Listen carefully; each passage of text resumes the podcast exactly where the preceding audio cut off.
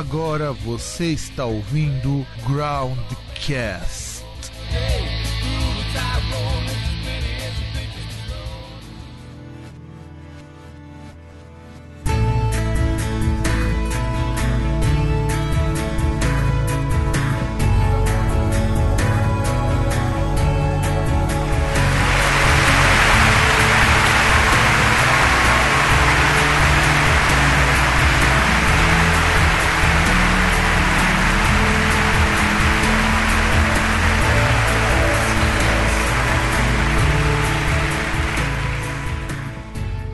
Muito bem, caros ouvintes que provavelmente estarão a celebrar este Natal se o programa não atrasou. E aí, César, o que, que você espera pro Natal deste ano? Vai, vai continuar metendo a boca lá no frangão? Como que vai ser? Não espero nada, só, só espero folga no dia 25 mas eu vou trabalhar no dia antes, no dia depois. E. Porque esse é o drama do proletário brasileiro, né? É, é, a única coisa boa é que, por exemplo, vou sacar meu 13 terceiro, deve ter um, uma merreca ali de abono pelo que eu trabalhei o ano passado. E aí vamos juntar isso, juntar tudo num montão no fim do ano. E vai fazer o que com esse montão?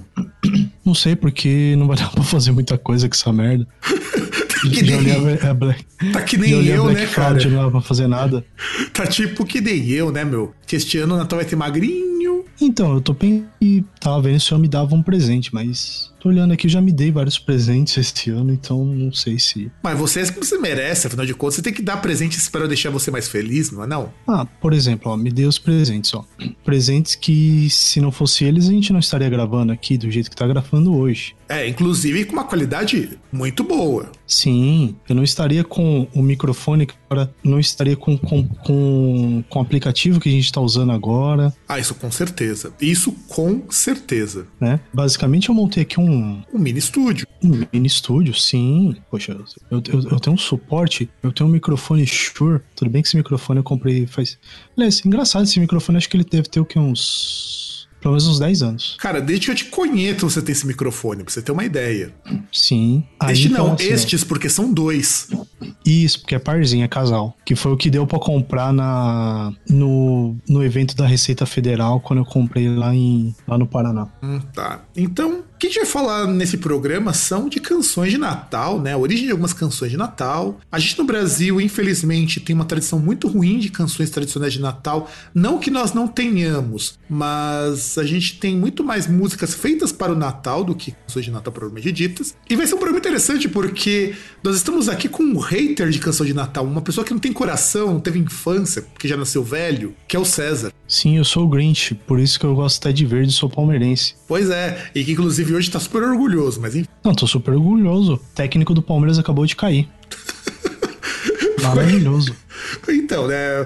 Tá vendo como o Natal opera milagres? Sim, já, já, já caiu o técnico e o diretor de. O dire, diretor de futebol. Tipo, dois dos meus maiores pedidos aí pro Papai Noel e já ganhei antes do Natal. Viu? É presente antecipado. Então a gente sabe que a magia do Natal ainda existe. Então por que, que você desgosta tanto assim do Natal? Tá vendo? Você já ganhou presente antes mesmo de começar o mês. Não, mas eu não ganhei graças ao Papai Noel. Ganhei graças ao, ao Jesus. Ah, verdade. Jorge Jesus. Verdade, verdade. Jesus está entre nós, a gente tem que lembrar que Natal é a festa de Jesus. Afinal de contas, GG nasceu no dia 25, se você acredita mesmo na mitologia cristã. E se não acredita também, é, foda-se, você pode também encher a cara e comer um monte e comer pra caralho, que é o que eu faço, basicamente. E incrivelmente, Jesus nasceu em Portugal e mora no Rio. Exatamente. É Exatamente, para você ver que Jesus não é só brasileiro, Jesus é português também. Não, Jesus é, não é brasileiro, Jesus é por Deus é brasileiro. Jesus é português e ganhou Libertadores. É, exato, porque afinal de contas, Maria é portuguesa, então faz todo sentido. Com certeza. Afinal, todas aquelas piadas de Maria e Joaquim e Manuel sempre tinha Maria, que era o par romano. Tudo faz sentido. Tudo faz sentido, tudo faz sentido. Assim como essas músicas que vocês vão ouvir. Provavelmente vocês vão ouvir o César falando muito mal, mas ignorem porque ele não tem coração. Ele substituiu Exatamente. dele por um, por um motor de quatro tempos, né? Não, troquei por um motor de sete galos. também pode ser. Pode, pode, pode ser também, é uma possibilidade, é uma possibilidade. Então vocês vão ouvir, são seis músicas que a gente escolheu aqui, que nós vamos comentar um pouco da história dessas músicas. Muitas das músicas são conhecidas mais fora do que aqui no Brasil, mas a gente conhece muitas versões que chegam para cá. E a gente escolheu para cada uma delas uma versão, dentre muitas, que vai tocar ao longo do, de cada um desses blocos. E o que é mais legal é o seguinte: a gente vai falar também dessa versão que a gente escolheu. Muito provavelmente vocês vão dar muita risada de versões assim inusitadas de canções de Natal. E você tem um último comentário antes de chamarmos o próximo bloco? Ah, cara, vamos aí, vai. Então vamos aí e vira o bloco.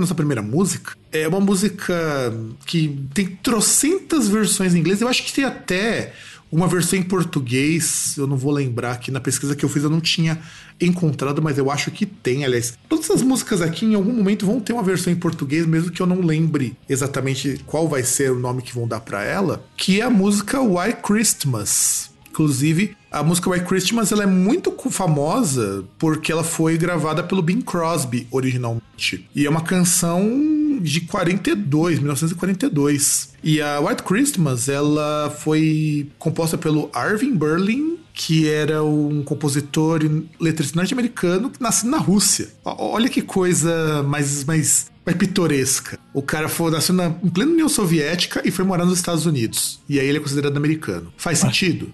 Ué, o cara é naturalizado, né? Então, eu procurei sobre o Arvin Berlin e não fala nada aqui, se ele é naturalizado ou não. E aí, ele é um cara que compôs coisa pra caralho, o Arvin, o Arvin Berlin. Ele compôs muita, muita, muita coisa, porque como ele é letrista profissional, isso é uma coisa que hoje as pessoas não têm consciência, mas o, o Arvin Berlin, ele é de uma época em que você pagava para as pessoas fazerem letras. O, povinho do rock, do heavy metal, parece que não sabe o que é isso, mas sim, as pessoas pagavam para isso. E o cara, ó, só de você pegar toda a, carreira da lista de canções do cara, mano, é uma coisa enorme, enorme. Tanto que ele se divide em ordem alfabética, pra você ter uma ideia. Não, isso, isso, existe até no Brasil, pô. Isso existe em todo lugar aí. Os famosos, os grandes aí. É, é que aquele negócio, né? É que a gente tem aquela ilusão porque tem muitos caras que compram os direitos, da música. É, isso é uma coisa também que é muito recorrente no Brasil. Mas sabe o que, que também eu falo que é bem, bem interessante? Quando a gente pensa em White Christmas, a gente tem que pensar que foi a maior música que ele compôs e ele não compôs só essa. E ele compôs é, música para Broadway, ele compôs o, música pro Chip and Alley, e ele fazia tanto as letras quanto as melodias. Isso é uma coisa que é raro acontecer dos letristas. Nem sempre o letrista faz a melodia. E então provavelmente ele ganhava muito dinheiro,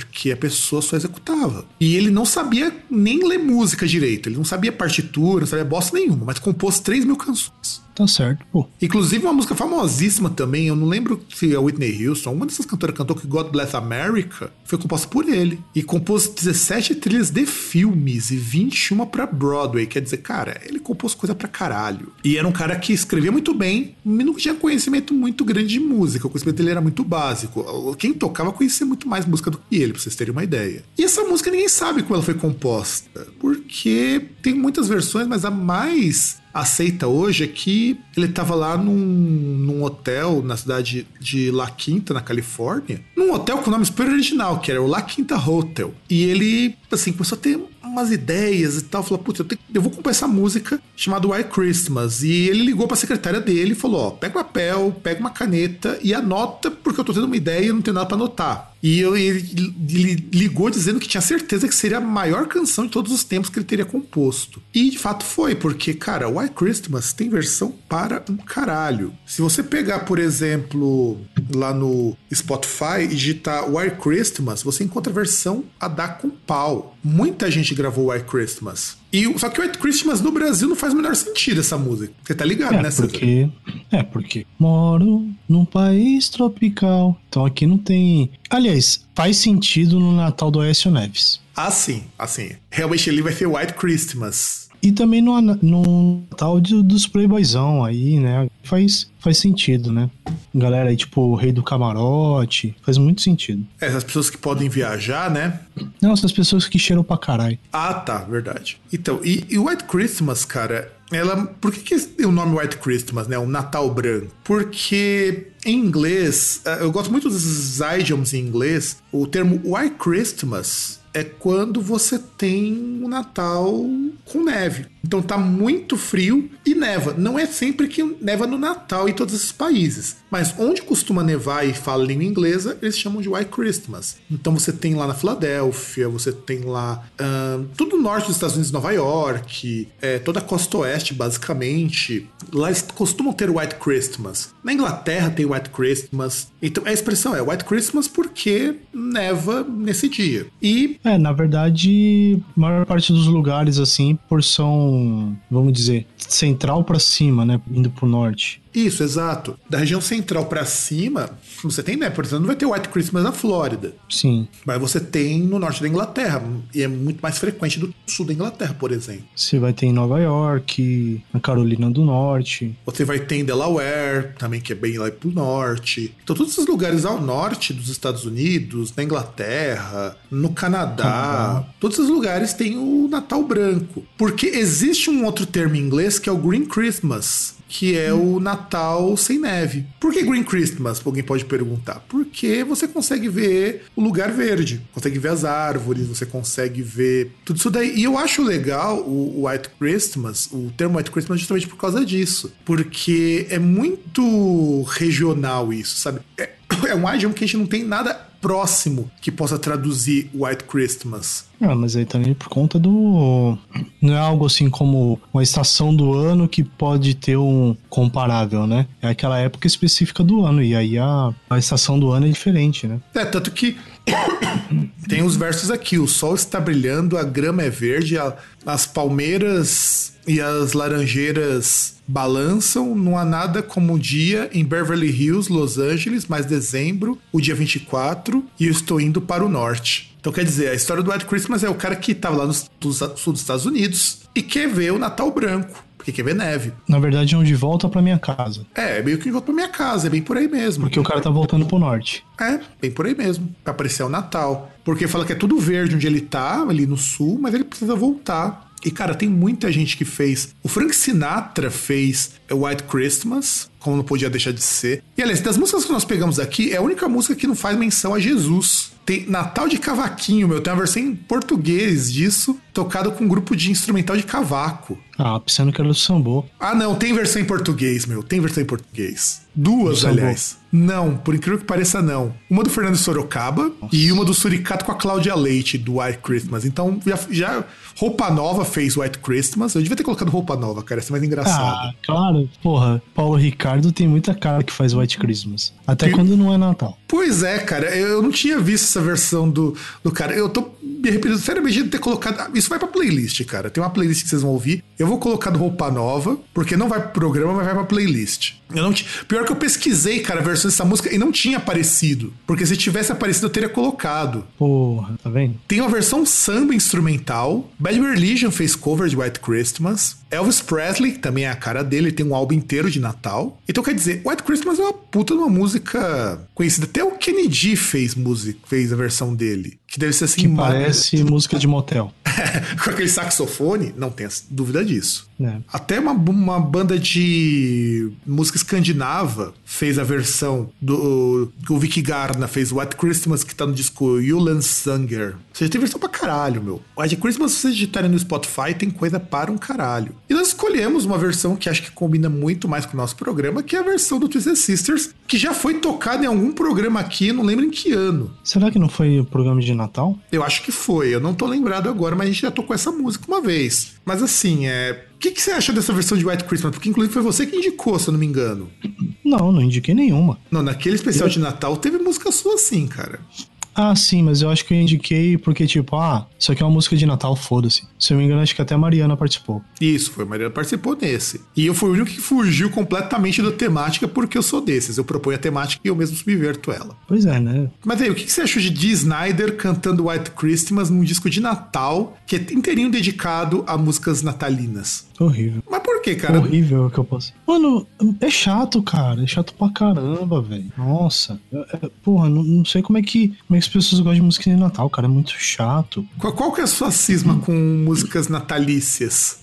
Mano, o único lugar onde é legal música de Natal é nos filmes do John Candy ou do Chevy Chase. O único lugar de, dessas músicas tem graça. É, eu concordo que eu raramente também toco música de Natal, mesmo as versões, porque eu acho elas meio. Assim, eu acho que ela soa meio forçada. Pelo menos essa versão de White Christmas, para mim, me soa um pouco forçada. É, porque eles tocam ali um instrumental de outras músicas do Twisted Sister. Você percebe nas variações ali entre os versos que eles puxam assim as músicas do Twisted Sister e, tipo, mano, é uma coisa meio foda-se, isso é verdade. Né? Eu, ah, vamos colocar, tá ligado? Nosso instrumental e foda-se, tipo, ah, por exemplo, sei lá, vamos tocar We're Not Gonna Take It, mas vamos cantar Vou Chorar. É, é bem por aí, é bem por aí. E isso que me incomoda no disco todo, é assim, viu? As outras músicas do Twisted Sisters nesse disco são todas assim, eles puxam outras músicas mais famosas deles em determinados trechos para emendar com música de Natal e fica meio meio ué. Pelo menos nisso o da é mais interessante. Olha que eu acho os discos da muito chatos. Não, mas eu já não cheguei nem a ouvir, então. Então fica. Não posso comentar. É, não, não perde nada, não, cara. Não é, não é legal, não. Não é legal, não. E vamos depois, então, partir para nossa próxima música.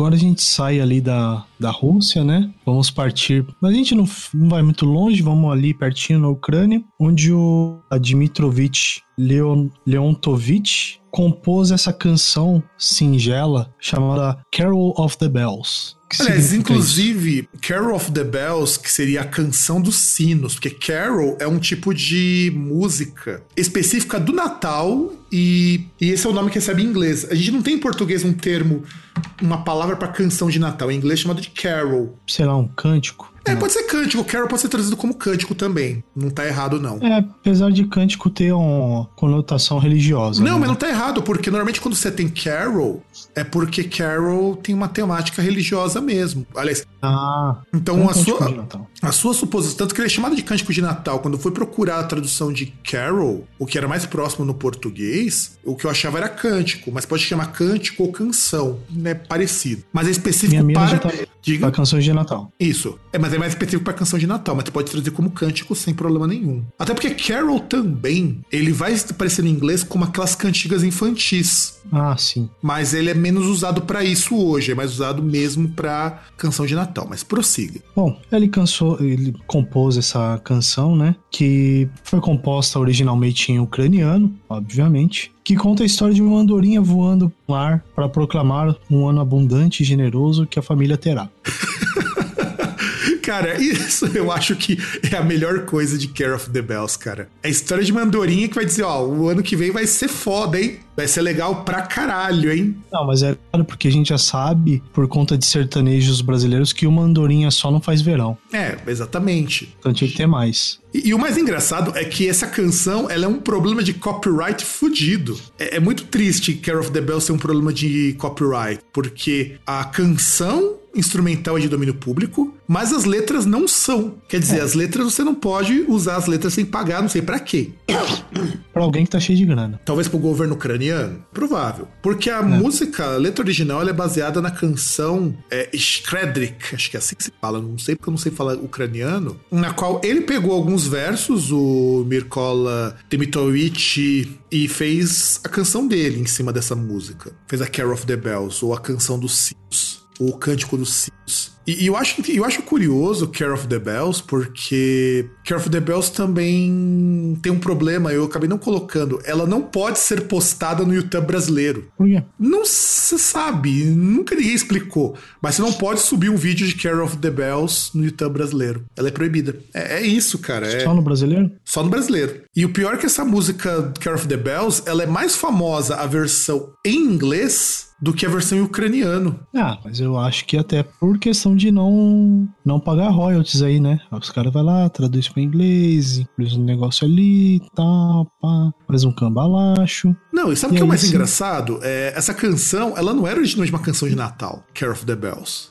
ela é uma canção de Ano Novo, originalmente. E, e, essa canção, na verdade, era tocada quando acabava o inverno lá na Ucrânia. Que nós sabemos que o inverno ucraniano, assim como o inverno do hemisfério norte, acaba em abril. Exatamente. Tanto que o ter, a música original, Shredrick, quer dizer o generoso. Então quer dizer, o inverno acabou e esse agora primavera vocês vão ter abundância, não vão passar fome, não vai estar tá frio pra caralho. É, é, isso originalmente a música Care of the Bells, em ucraniana. A música de onde veio isso, na qual o, o Leontovich transformou numa canção natalina lá na Ucrânia em 1916 1919, 1919, 1916, e ela foi tocada a primeira vez em dezembro de 1916, lá na Universidade de Kiev, na Ucrânia. E só que o pessoal não deu muita bola, não, viu? Para falar a verdade, o pessoal não ligou muito pra música, não, achou ela assim, ah, legal e depois esqueceram. Tá vendo? Aí eu não gosto de música de Natal, sou um almado. Mas isso daí também foi muito por conta da União Soviética. Como esse tipo de música mais religiosa, mais pagã também, ela acabou perdendo muita força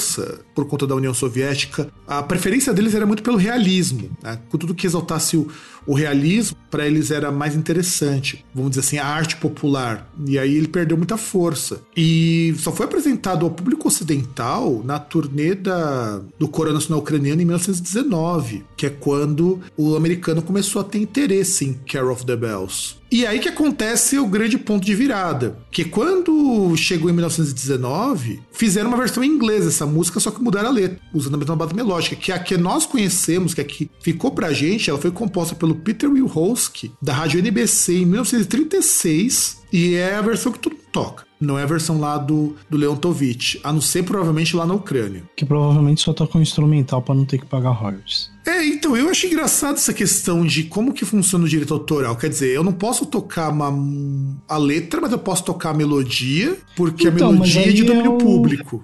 Então, mas aí é o mesmo esquema de... O mesmo esquema não. Seria algo similar, por exemplo, você pega o Skin the Jar, que o Thin Lizzy gravou, só que é uma canção tradicional. Exato. Só que a versão do Thin Lizzy é bem diferente da versão original. Porra, tem que ser, né? Nem a letra é igual. Eles aproveitaram só o ritmo, sabe? Sim. Então, tanto que o Metallica, quando faz cover, é o cover do Thin Lizzy, não da canção tradicional. E tem muita gente também que fez Care of the Bells. John Williams fez versão de Care of the Bells. Tem no. Se vocês procurarem no Spotify ou qualquer streaming, você encontra a versão do, do Leontovich.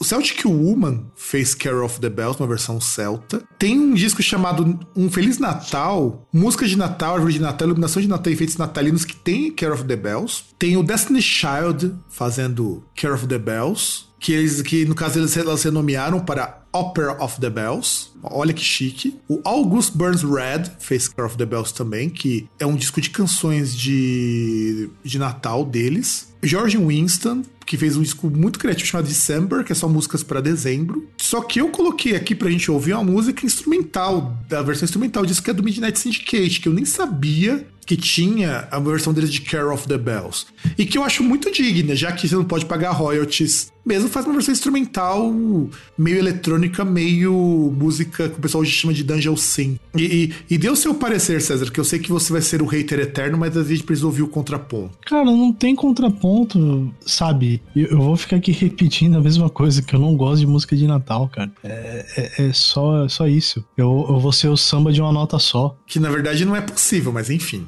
Enfim, tanto faz. Um bolero de uma nota só, qualquer merda de uma nota só. Então eu, eu acho interessante essa versão do Midnight Syndicate, porque ela não tem vocal. Então, quer dizer, você se limita a um instrumental e é uma música. Assim, por não ter voz, você pode encaixar em qualquer momento, inclusive na, naquele momento, se você for mais, mais sombrio, se você for o esquisitão da família, naquele momento que sua família estiver reunida, o pessoal estiver brigando lá, falando mal do governo do Bolsobosta, enquanto tiver o outro povo lá do outro lado se preocupando para não socar o, o Bolsominion que está do lado, você coloca isso daí, ou você acalma os ânimos ou todo mundo vai embora. Ah, mas se as pessoas estiverem falando mal do governo, ninguém vai estar tá brigando. Todo mundo vai concordar. Mas o problema é, é que vai ter aquelas pessoas que vão falar bem. Exato. Aí você vai estar tá brigando. Exato. Você vai ter, é, inclusive, mesa de Natal neste ano vai ser basicamente uma batalha campal. Só que em vez Não, de você usar aquelas não. espadas de espuma, você vai usar coxa de frango e maionese de ovo. Não, aqui em casa não. Provavelmente vão ser só quatro pessoas, vai ser tudo sossegado. Não, mas eu falo na casa da família tradicional brasileira. Na minha casa vai ser eu e minha mãe. Nossa. Então, pra mim, vai ser ainda mais tranquilo. Falo na casa da família tradicional brasileira, onde você ter aquele tiozão reaça tomando latão de Kaiser, porque Natal é isso. Ju- Junto daquela galera assim que vai se juntar, apesar de todo ano, de ter passado o ano inteiro mandando indiretinha no Facebook falando que família não briga, não sei o quê, e que aí vai estar todo mundo junto no fim do ano, né? É, exatamente, exatamente. Vai estar todo mundo junto no final do ano para celebrar a paz, alegria e harmonia.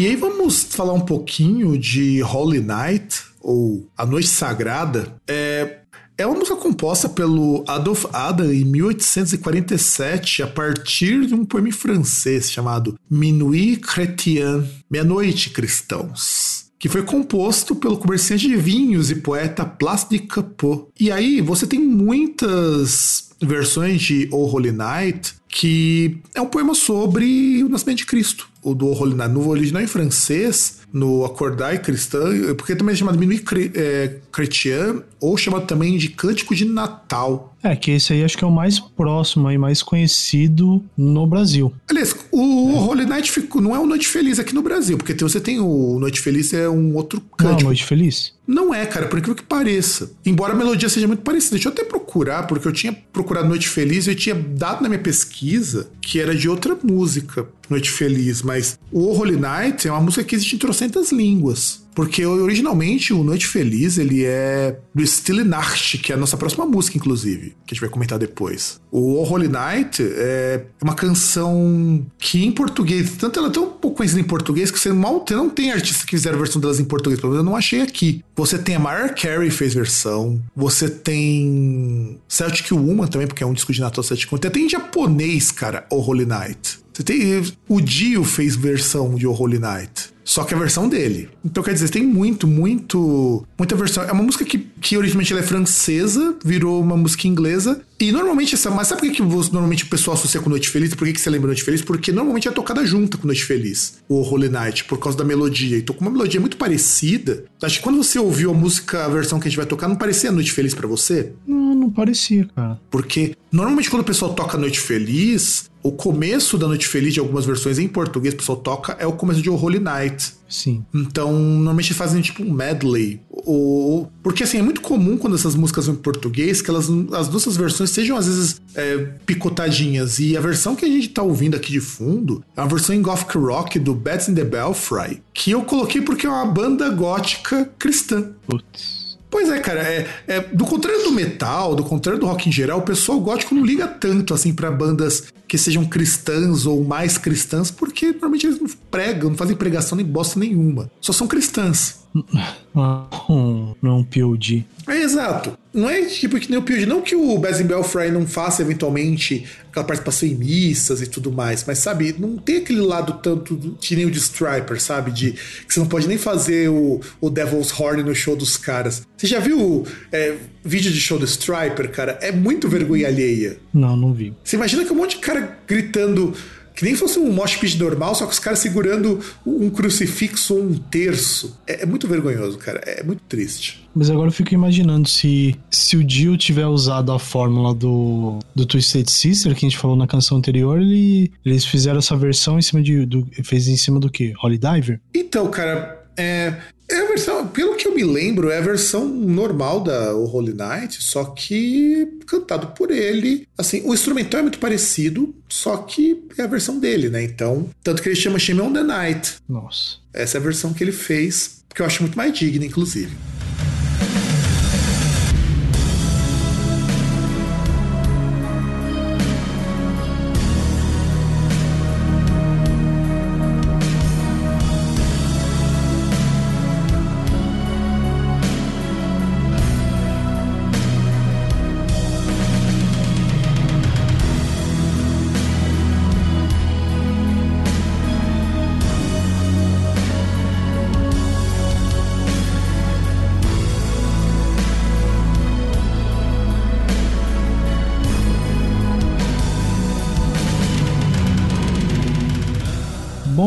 Gente vai voltando aí, voltando pela Europa, né, do, do Oriente para o Ocidente, agora a gente para na Alemanha, né, na Alemanha, e obviamente a gente tem uma canção aqui com a canção acolhedora, sabe, daquela canção assim que, que dá gosto, assim, que com certeza você ouve anjos assim cantando, né, de forma sublime no seu ouvido, que é a Stille Nacht, Heilige Nacht. Falei certo? Falo, né? Falou. Eu também não pronuncio essa porra corretamente porque meu alemão é muito ruim, cara. Né? Que aí, como a gente deu spoiler anteriormente, é a Noite Feliz. Que na verdade no original é Noite Silenciosa, Noite Santa, né? Que foi composta pelo Franz Haver Gruber, que não é aquele do Máquina Mortífera, tá? Mas agora você percebe de onde que foi o nome, né? Né, o Hans Gruber, grande Hans Gruber. Nossa. Hans que morreu, Gruber. inclusive. É, morreu. Que, que morreu, inclusive. E, e é a canção que tem letras do padre Joseph Mohr, né? Que. Originalmente foi composto foi na composto... Áustria, né? Isso. Lógico, porque tá ligado que a Áustria, a Alemanha é, é tudo junto, né? É tudo junto e misturado. É tudo brother, né? Tudo fala alemão, então beleza. É, tudo, tudo império. Austro-húngaro. Tudo império romano-germânico, né? húngaro. E, e, essa música, ela foi tocada em 1918 na igreja paroquial de São Nicolau em Oberdorf, na época do Império Austríaco, lá no rio Zarsk, onde hoje é a Áustria. E o Josef Mohr tinha chegado em Oberdorf no ano anterior e ele escreveu a música em 1916. E 1800. 1816, com 1816. Na época que ele estava trabalhando como tutor auxiliar, ele era co-tutor. Ele compôs essa música e no ano seguinte ele estava arrumando alguém para fazer a melodia. E essa música é tão importante que ela é considerada patrimônio material da humanidade desde 2011. Pois é, não sei porquê, mas. Ah, cara, ela é importante sim, meu, porra. Não, é, importante deve ser. Não sei porquê, mas é importante. E aí, quando o, o, o Josef o, precisava de uma melodia, ele foi atrás do Franz Haver Gruber, que era organista lá em Ansdorf. Ele trouxe lá, lá as letras pro Gruber e ele disse que tinha que fazer uma melodia uma melodia de acompanhamento e no violão pra missa da véspera. Quer dizer, ele chegou na véspera de Natal, um pouco antes da véspera,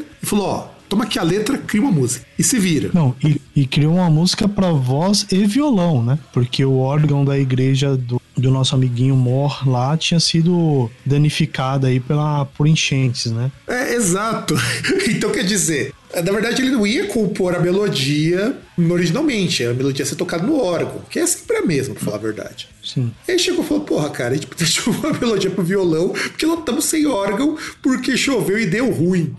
Exato, porque não tinha o piscinão ali e ferrou tudo. E, e, o nosso amiguinho aqui, talvez o nosso querido ouvinte, nosso querido ouvinte, não saiba, mas não dá pra você trocar um órgão de igreja sem fazer uma reforma completa no prédio. Porque eu não sei se você sabe, César, mas os órgãos antigos de igreja eram construídos junto com a catedral. Sim, você tem órgãos ali de vários andares, né? Isso, exato. Para você limpar aquilo ali leva um mês ou mais. Que era aqueles órgãos de tubo. Sim, inclusive tem uma igreja em São Paulo, acho que é lá da Casa Lute, tem um órgão desses, cara. Eles não tocam aquele órgão frequência porque para você afinar aquilo ali é um puta de um trabalho afinar um órgão desses. Você tem que desentupir os tubos, é foda. Imagina chover na igreja e molhar tudo, pra você trocar as teclas, trocar o, as membranas. Bicho. É, imagina se enferrujar os tubos ali, você tem que trocar. Exato, você vai ter que fazer uma reforma no, na catedral inteira para poder trocar um órgão. Não é que tem piano que você tira. O pessoal deve pensar que órgão é que nem aqueles órgãos Hammond elétrico, sabe? Tipo que no John Lord usava. É, a não ser que o BR sempre dá um jeito, né?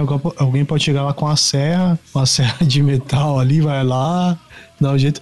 Apesar que não dá porque os tubos ali são pesados, né? São, cara. Eu São lembro. Que geralmente de, de, de bronze. Sim, era de bronze. São de bronze e você tem. Eles são dentro da estrutura. A estrutura da parede da igreja é construída para acomodar o órgão. É tipo uma viga. É, é bem por aí. É bem por aí. Para acomodar o órgão. Então quer dizer, o órgão não pode ser nem ser movido dali. Para você limpar, para você trocar as coisas é trabalhoso. Tanto que a manutenção disso daí ela, tem, ela tinha que ser constante, porque uma coisa é quando você tem instrumento que ele é separado. Aí você só troca, se o instrumento estragar, você troca ele. Quando o instrumento é dentro da estrutura, você não tem como fazer muita coisa. Você troca tecla, que ela desgasta, você troca corda, troca alguns mecanismos, mas o que é mais pesado, tipo tubo, a estrutura de madeira, tudo mais, isso aí você não troca, não. Tanto que os órgãos dura, duravam séculos ali. E aí, é, um carinha chamado Karl Marocher, ele era. Ele cara que tá fazendo manutenção lá em Obendorf, ele ouviu a música que, enquanto ele estava fazendo a manutenção lá do órgão, lá na igreja, porque não, tinha que ser consertado uma hora. E ele levou a composição lá para casa da cidade de Zillertal. E eles encontraram duas famílias de cantores de música folk, os Strassers e os Reiners. E começaram a tocar essa música nos shows deles. E aí, em 1919, eles tocaram junto com o imperador Franz I da Áustria e Alexandre I da Rússia. E fizeram a primeira apresentação nos Estados Unidos, que foi onde a música estourou de vez na Europa. Tocou pro rei, trocou pro imperador, trocou pro Kizar e pro Kaiser. Já era, filhão. É, e o interessante é que a melodia ela não mudou muita coisa, né? Teve um, algumas adaptações, mas não é muito diferente do original. Então, sabe que isso é interessante porque é difícil uma música se manter próxima do original por tanto tempo, sem sofrer adaptação, sem sofrer mudança, é muito raro isso acontecer, porque você perde manuscritos. Isso, isso para vocês verem como que registro é uma coisa importante. E aí, em 1939, foi para Nova York em 1940, a, Sax, a Baixa Saxônia, que seria aquela parte próxima da Alemanha. 1800. 1840, você teve lá na Baixa Saxônia e você ele era a favorita do Frederick William IV da Prússia. E aí você vendo uma adaptação bem pouquinho e ela é muito parecida com a versão original. E só que aconteceu o seguinte: perdeu o manuscrito original. O manuscrito em algum momento tomou chá de sumiço e aí o, o padre lá que tivesse que escrito a letra esqueceram dele. E aí o Gruber também ninguém lembrava mais dele, porque todo mundo conhecia o Gruber, mas a pessoa achava que quem tinha composto era outra pessoa, outras pessoas como o Haydn, o Mozart ou o Beethoven. Olha que coisa engraçada. Porque você tem uma música chamada Stille Nacht do Beethoven, que é baseada nessa música, inclusive. Só que não é uma então, música Beethoven, de Natal. Então Beethoven é o precursor do latino. É isso que você tá me falando. Não, cara, na música erudita não é incomum as pessoas fazerem as suas próprias releituras e versões, aliás, é o que mais se faz. O Beethoven, e o Beethoven, como compositor romântico, ele pegava muitas das músicas tradicionais e transformava em composições românticas. Ah, então entendi agora o que você quer dizer. Você quer dizer que o latino é clássico. Não, porque Infelizmente, ele não, ele não tem esse nível de competência. É, não sei se é infelizmente, cara, sinceramente. Capacidade. Então, é, exato. E o Beethoven compôs Stille Nacht, a versão dele, que é, na verdade, o Zensrutsch de Stille Nacht und der Kite, baseado nessa versão. Então, as pessoas pensavam que o, o Beethoven tinha é, composto essa música, depois pensaram que o Haydn tinha composto essa música, que é um outro compositor ali da região da, daquela região ali da Alemanha, ou mesmo o Mozart, que era um compositor neoclássico, também tinha composto isso. E aí, em 1995, acharam a letra do padre lá, datada de 1920. 820. 1820. E, olha que coisa curiosa. Ele tinha escrito em 1816, quando ele estava na Áustria, e descobriram que a melodia foi composta em 1818 pelo Gruber. Então, esse é o manuscrito mais antigo que existe de Stille Nacht. E eu acho legal porque Stille Nacht foi uma música que atravessou o mundo, porque, porra, Stille Nacht tem um monte de versão, inclusive, se você procurar Noite Feliz, Cara, Noite Feliz tem muita versão em português. Todas são. Inclusive a melodia em português e a melodia em alemão são muito parecidas. Você, quando você viu lá a versão que nós vamos tocar, você achou a melodia próxima da que a gente ouve do Noite Feliz? Que é sempre aquela música com aquele sininho e tudo mais? Cara, não muito, porque se pegou versões assim que são bem diferentes. O que eu achei mais parecido foi de alguns artistas, principalmente que a gente vai falar depois. Ah, que sim. era uma coisa mais conhecida, mas. Mas, por exemplo, Noite Feliz, vou pegar só as versões em português porque em inglês tem pra caralho. Pra caralho, só pra colocar como citação honrosa. Vitor e Léo, Alcione, Nossa. Família Lima, Padre Marcelo Rossi. Agora deve ter de sambô. Pior. Não, tem de samba natal, mas não tem de sambô. Ah. A Xuxa fez uma versão de Nacht. Boa. Jeito Moleque fez uma versão dele de Noite Feliz. O Palavra Cantada. Palavra Cantada eu até respeito, porque é um grupo que, no mínimo, traz alguma coisa mais cultural. Eu acho meio bosta, mas eu respeito eles pelo menos. Tá vendo? Tinha que dar uma sugestão. Quem você acha que deveria fazer uma versão atualmente? Talvez a Ludmilla? Ah, não seria má ideia, cara. Leandro Leonardo fez Noite Feliz. Talvez o MC Brinquedo também. o MC Brinquedo seria muito bom, cara. Aí começa aquele. Meça suas palavras, parça. É, não, tem, tem, tem, que começar assim. Até o grupo, até o Atim Espirro fizeram versão disso, cara. Que aliás eu devia ter colocado a versão do Atim Espirro, cara. Pior que eu não fui procurar por Noite Feliz, cara. Eu tinha procurado por Stille Nacht, eu devia procurar por Noite Feliz pra colocar a nossa versão. Porque tem coisas muito mais dignas. É eu só... acho que se você procurar, você vai achar até a versão funk disso aí, com certeza. Ah, mas Vários. não tenha dúvida disso, não tenha dúvida disso. Com certeza, se eu achar, vai pra, vai pra nossa playlist que vocês vão poder ouvir. Enquanto Com certeza você. Que tinha não. Tchu, tchá, tchu, tchu, tchu, tchá. Noite feliz. Vai. Ah, com certeza. Vai novinha, vai descendo até o. Tchu, tchu, tchu, tchá, tchu, tchá. Tchu, tchu, tchu, tchá, tchu, tchá.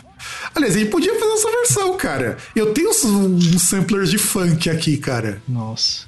Fazer um crossover com o DR. Sim, inclusive, agora eu, eu ia falar isso daí, cara. O, numa das músicas que a gente vai tocar, o DR fez cover, mas eu não coloquei aqui porque não tem Spotify, não der pra colocar na playlist, mas eu vou comentar sobre isso depois. Que inclusive a melodia é a mesma, estilão funk, mas a versão que a gente vai tocar é do de Tottenhausen, que é uma banda muito famosa de punk alemão de Tottenhausen. E, e que tá tocando no fundo, tá tocando para vocês ouvirem do Stille Nacht,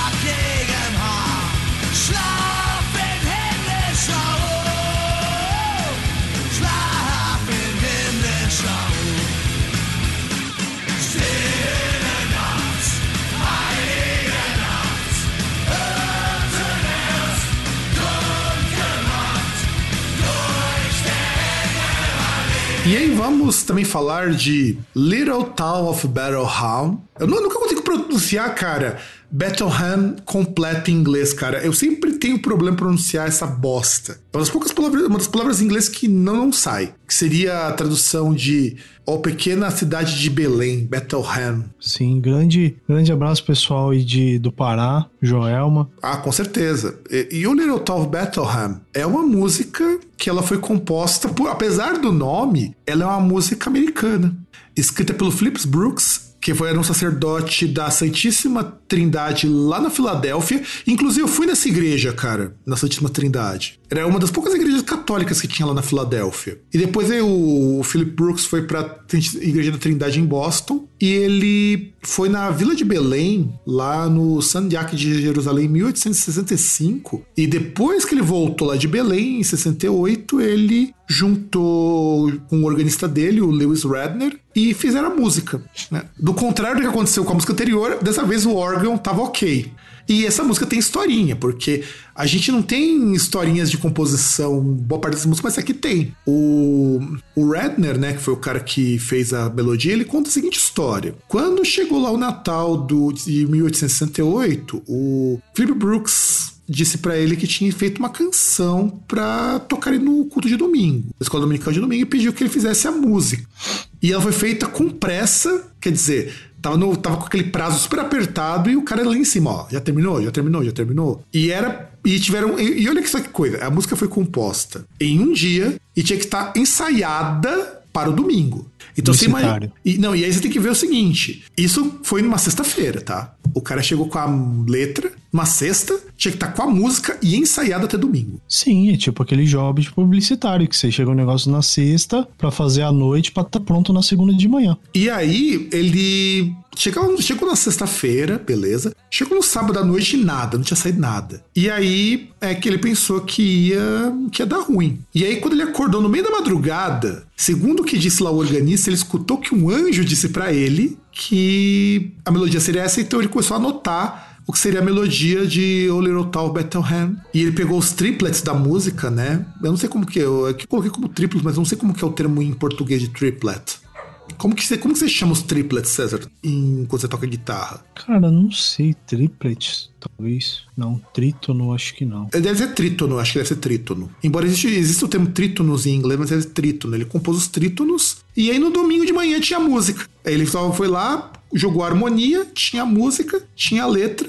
E ele achou, ele nem sabia que é, que a música saía, eles não tinham nem ideia de que a música sairia a tempo no domingo e saiu porque antes sussurraram no ouvido do organista. Ou seja, foi uma canção psicografada. É, uma, uma, uma canção psicoativa, você quer dizer, né? Não, foi psicografada. E aí e ele depois, escreveu. Depois ele contratou o Richard Colley. Ele, quer dizer, o Richard Colley ele tava lá numa livraria no Chestnut Street. Puta, quando eu vejo essas ruas, cara, eu lembro muito. Chestnut Street, eu visitei essa rua também. Chestnut Street era próximo de onde eu tava morando, na Filadélfia. E aí ele imprimiu imprimiu os folhetinhos com a letra da música. E o reverendo Hutchinson, que era reitor da Igreja de Todos os Santos em Worcester, Massachusetts, ele queria imprimir essa música no livro de salm, de hinos de canções de Natal, chamado The Church Porch, e ele deu o nome de São Luís para a música. Então ele chama de Little Town Bethlehem, virou, era St. Louis a música. E aí depois virou a pequena cidade de Belém, que baseada na história do cara que foi para Belém, compôs a música, chegou de última hora pro organista e falou: Ó, se vira aí, negou. E essa é a história. Já imaginou, cara? Tá, tá parecendo tipo a história do Paranoid, que os caras tiveram que comprar uma música em, em meia hora para poder preencher o disco e não colocar o Arpigs. Então, aí só corrigindo, é, não seria trítono, né? O triplet seria aí de terceto. Ah, o terceto, tá. São estrofes de três versos. Não, porque triplet em música tem também algumas coisas em música que são os mesmos nomes que se utilizam em poesia. Então são os tercetos em música. Sim. Ele compôs Ou os tercetos. Tresquilátera. Tresquilátera. É, porque assim, eu conheço os termos em inglês, eu nunca conheço os termos, eu não sei como os termos são em português. Então por isso que eu pergunto para quem entende um pouco mais de música do que eu, nessa parte mais técnica. E aí dá merda porque a única pessoa que tem aqui sou eu, pessoa que entende nada. Ah, mas pelo menos essa parte mais técnica você conhece, eu não conheço tanto assim, não. Não, não conheço. E aí a versão que a gente tá ouvindo de fundo é o Hop Halford cantando O Little Town Bethlehem. E, e eu acho essa uma das músicas mais engraçadas que o Halford cantou, cara, porque, assim, do contrário da versão do Twisted Sisters, é muito a cara do Halford. E ao mesmo tempo não é a cara do Halford cantar música desse tipo. Você já viu a capa desse disco? Cara, pior que eu tinha visto, mas eu esqueci. Você tem ela aí fácil? Cara, eu tinha no Spotify, deixa eu ver se. Bom, você tá. Hoje olha na playlist, porque na playlist a gente consegue olhar. Eu tinha visto, é, tá cara. Playlist. Então, que é o Celestial, né? É. cara, é, é, esse aqui é o trabalho do sobrinho do Rob Halford, né? E pior que isso daqui é o disco de Natal dele. Que pouca gente sabe, mas o Halford ele é cristão.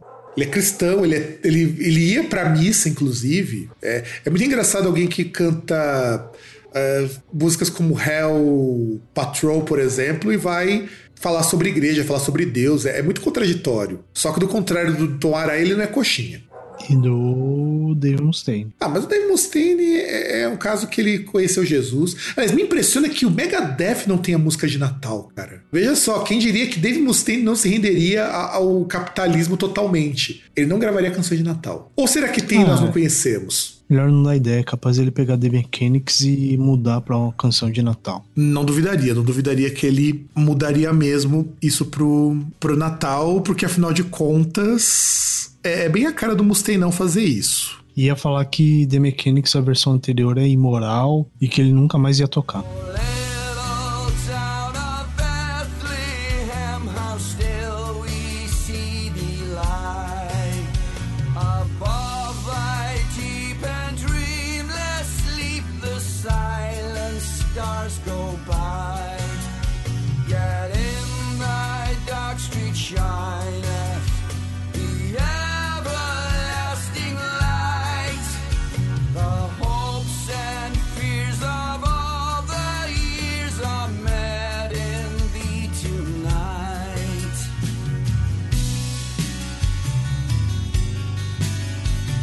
Bom, e agora a gente vai para aquela última, aquela que você deve estar tá pensando aí, poxa, mas tá faltando, vocês não vão falar. Pô, tá faltando aquela canção, tá faltando a canção de Natal, né? Aquela que todo mundo canta, inclusive as versões erradas, né? Sim, aquela que você cantava na escola, aquela que os alunos do Fábio cantam, né? Que é o famigerado Jingle Bell, Jingle Bell, acabou o papel. Pois é, né? pois é, cara. Pois Todo mundo já cantou isso daí. Sim, que originalmente conhecida como One Horse Opens Slay, Sly. que é uma Sly. Nossa, que merda. Que é que foi composta aí por James Lord Pierpont entre mil, que aí no caso viveu entre 1822 e 1833 e foi publicada como Open Horse, One Horse Open Sly em 16 de setembro de 1857. Então, e Sendo o legal que... é que também não era uma canção de Natal. Sim, era a canção do feriado que era importante. Que aliás é o feriado que realmente importa, que veio antes da Black Friday. Que é, o, que é o feriado que realmente importa, que é quando eles chegam lá, que eles agradecem e falam, porra, a gente chegou aqui, os índios ensinaram a gente como, como comer e tal, a gente comer as coisas que tem aqui. Deixou a gente matar eles a, pra, pra caralho, né? Então, você me interrompeu, porque eu ia falar, pô, porque assim, poxa, os caras deixaram a gente chegar aqui, nós chegamos tal, os caras receberam a gente tão bem. Como é que a gente vai agradecer? Vamos matar os caras. Matar e fazer filme de faroeste protestante cuzão, fugitivo, é isso que a gente faz. É exato, porque é exatamente isso que é americano, é protestante cuzão que foi que pediram para sair porque eles eram muito fanáticos, os, o pessoal lá dos Quakers. É, eles também eram perseguidos, mas. Eles eram perseguidos porque eles queriam ser mais radicais que o resto. Ah, mas o cara queria ser mais radical no canto dele, beleza, né? Mas provavelmente no momento que ele tá impondo isso daí, chegou lá, não lembro qual era o rei da Inglaterra na época, falou: ó, então vamos mandar vocês aqui lá aqui pra América. Se vocês sobreviverem, ah, não, aí... é porque Deus então, quis. Então, mas aí também porque o, o, rei da Inglaterra tinha sua própria religião, né? Tipo, ele é o precursor aí do personal Jesus. Sim, sim, sim, sim. Né? Ele que chegou e falou: Porra, já que eu não posso me divorciar. Claro, óbvio, porra. Com certeza, com certeza. E Jingle Bells, cara, é a canção mais famosa de Natal do mundo. E não era uma canção de Natal. E o engraçado é que, assim, é uma canção que fala sobre as experiências do cara andando pela neve em um trenó, trenó puxado por um cavalo. Pois é, cara. Porque Jingle Bell é o som daquele sininho que o cara faz pra sinalizar que ele tá passando. Pensei que Jingle Bell você ia falar que era tipo o cara vendo ali o, o saco do cavalo balançando. Mas sabe que pode ser, cara? A gente podia soltar essa fake news, cara. Quer dizer, fake news Podemos, não, esse né? boato. A gente podia soltar esse boato, cara, que Jingle Bells era sobre o, o saco do cavalo, meu. Isso seria show. Isso. É que o cara tá ali atrás do trenó e tal. Aí ele tá lá, tá no silêncio ali, só tem o barulho da neve e de repente ele vê o saco do cavalo balançando. Aí o cara ah, tomou, sei lá, às vezes tomou um chá estranho aí de umas ervas estranhas. E aí o cara associou, o cara ouvia assim, tipo, deu um negócio meio sinestésico, sabe? O cara ele via ali ali batendo e ouvia um som parecido com o sino. Mas isso batendo no cavalo, não na bunda dele, né? Não, no cavalo. Cavalo batendo enquanto ele estava no trenó, sendo puxado pelo cavalo. Ah, tá. Não, e assim, é música de um trenó puxado por um cavalo, e tanto que o nome jingle, que a gente tem em inglês, que também vem em português, vem justamente dessa música. Porque é uma uhum. música curta, Jingle Bells. A música do DR, aquela canção de Natal, é uma versão deles de Jingle Bells, só que uma versão completamente à moda caralha. Afinal de contas, lá eles incluem Jesus, Jesus não, não fazia parte disso. E essa música, ela foi traduzida em idioma pra caralho.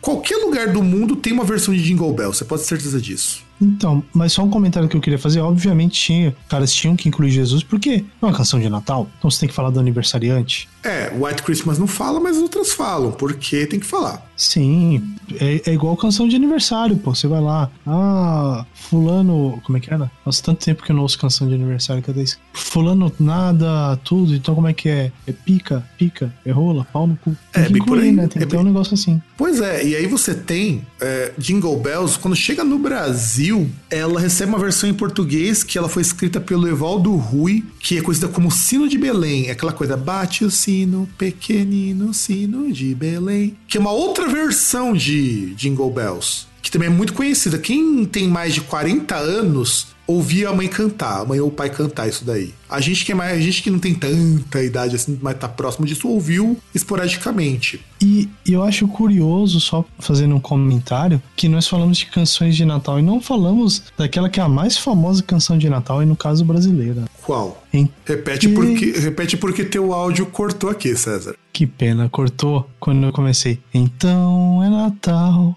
E o que você fez? Puta, cara, eu, eu, eu evitei essas canções assim, compostas mais contemporâneas, cara, mas verdade, ela é realmente a canção, se depender mais conhecida do universo. Aliás, por sinal, é uma. Não, na verdade, caralho. Inclusive, é a versão de uma canção que ficou famosa cantada pelo John Lennon.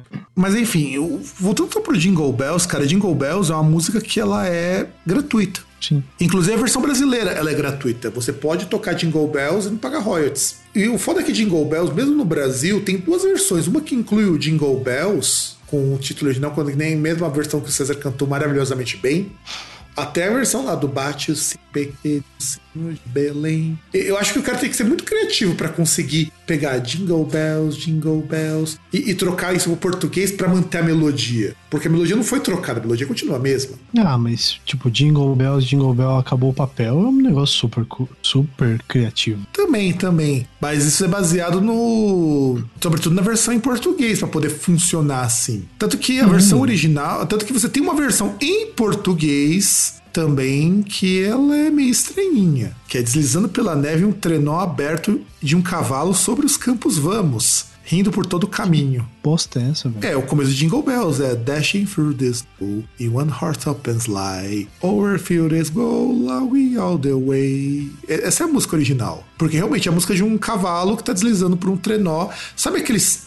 É porque é que assim, falar de trenó aberto, trenó fechado é meio estranho porque as pessoas só veem um tipo de trenó que é aquele dos filmes que é o trenó aberto que as pessoas usam para brincar de, de surf na neve. Sim, que aí, por exemplo, se pensar em trenó fechado, seria mais próximo a. de referência pra gente, mais próximo a uma carruagem. Isso, mas não é. É um trenó, porque é uma carruagem sem roda. Mas por que alguém faria uma carruagem sem roda? Porque, cara, na neve você não consegue. A roda ela, ela não sairia do lugar. Você tem que pensar que nem, que, que nem quando você tem carro e você está tentando é, dirigir num lugar molhado. Você não tem estabilidade. Então você tendo só o trenó é mais fácil de comandar, porque são as lâminas só, né? Sim. É que você não tem aderência. É, você não tem aderência.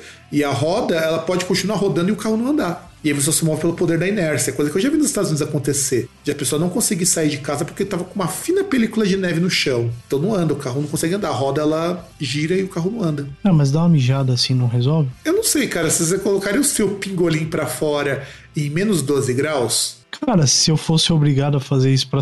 Não, se bem que se eu fosse obrigado a fazer isso pra trabalhar, eu falava, pô, chefe, não vai trabalhar não, porque tá zoado. Não, você joga sal, pessoal joga sal para isso. Uma coisa que o pessoal não entende é por que, que o pessoal joga sal para derreter neve? Não é só para derreter neve. É porque o sal mantém sem gelo por mais tempo. Sim. Porque o pessoal não sabe, mas neve não derrete no sol. Sim. A neve é muito branca, ela reflete a luz solar. Quando eu tava nos Estados Unidos, se tivesse sol 8 graus, você podia sair sem blusa, que você passava calor. Porque você manja que nem quando você vai pra praia e bate a, a, o sol na tua cara refletido na areia, a neve é a mesma coisa. Então. Tipo, é tipo aquele prédio em Londres que bate o sol ali, mas como o prédio é todo de vidro, a vidro derrete os carros na rua. É, poderia ser assim. Mas aí, no caso, ele não reflete aquilo ali, ele teria que transpassar. Mas é outro, é outro procedimento físico e tudo mais. Mas é, a música do Jingle, do Jingle Bells é isso: é música sobre andar com um cavalo num trenó no meio da neve. E, inclusive, e, e inclusive você ir, ir lá e ir andando, tanto que você tem lá o refrão do Jingle Bells, é, é, o sino que você ouve batendo conforme a pessoa vai passando. Por quê? Para você avisar que para a pessoa sair da frente. Sabe como se fosse uma buzina? O Jingle Bell, na verdade, é um, é um buzinaço. Porque você precisa de alguma coisa para sinalizar, né, que você tá passando. Aí é o Jingle Bell é isso. Sinto muito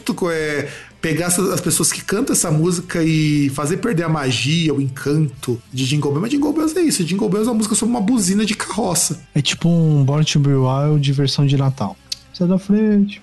É, exato, é, eu saio da frente, eu tô passando, é isso. E a versão que, a gente, que eu escolhi aqui é a versão do Electric Christmas Orchestra, que é um conjunto que eu não acho informação nenhuma sobre eles. A gente até estava cogitando aqui em off se não era do Electric Light Orchestra, porque parece muito com eles mas também não achei nenhuma referência. E é de um disco que só tem música de Natal. E se você procurar, você não tem informação da banda, só acha informação de que é uma banda que grava música de Natal, em versões rock e heavy metal. Então é, é uma banda tipo Ghost, sabe? Só que do contrário do Ghost, que você sabe quem são as pessoas, as pessoas sabem que a música existe. E que não foi feita por um robô. E que os caras não querem ser malvados. Exato, não querem fazer aquela coisa de, ser, de repetirem o que o Kiss fazia nos anos 80, quando era cool e não era modinho. Diferente do que faz o pessoal do Batushka, por exemplo, que só quando deu problema com o direito autoral que a banda veio à tona. Mas enfim.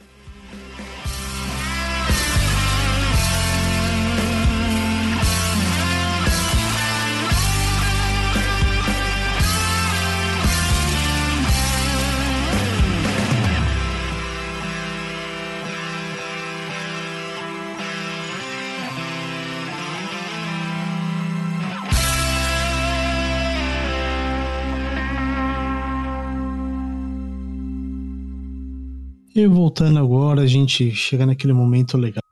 E só para citar que eu falei daquela canção da Simone, é uma cover do John Lennon, da, é, da Yoko Plastic Band, sei lá qual era o nome da, da banda dele com a Yoko Ono, que é Hello Christmas, The War is Over. É, que é uma canção de Natal mais contemporânea. Happy, um dia a gente até pode pegar no ano Happy que Christmas, vem War is Over. e fazer um programa só sobre essas músicas mais contemporâneas. Aqui foram as canções tradicionais. E, e, e entre Inclusive tem cover de 2018. Olha. Da Miley Cyrus. É, a Miley Cyrus agora pegou uma moda.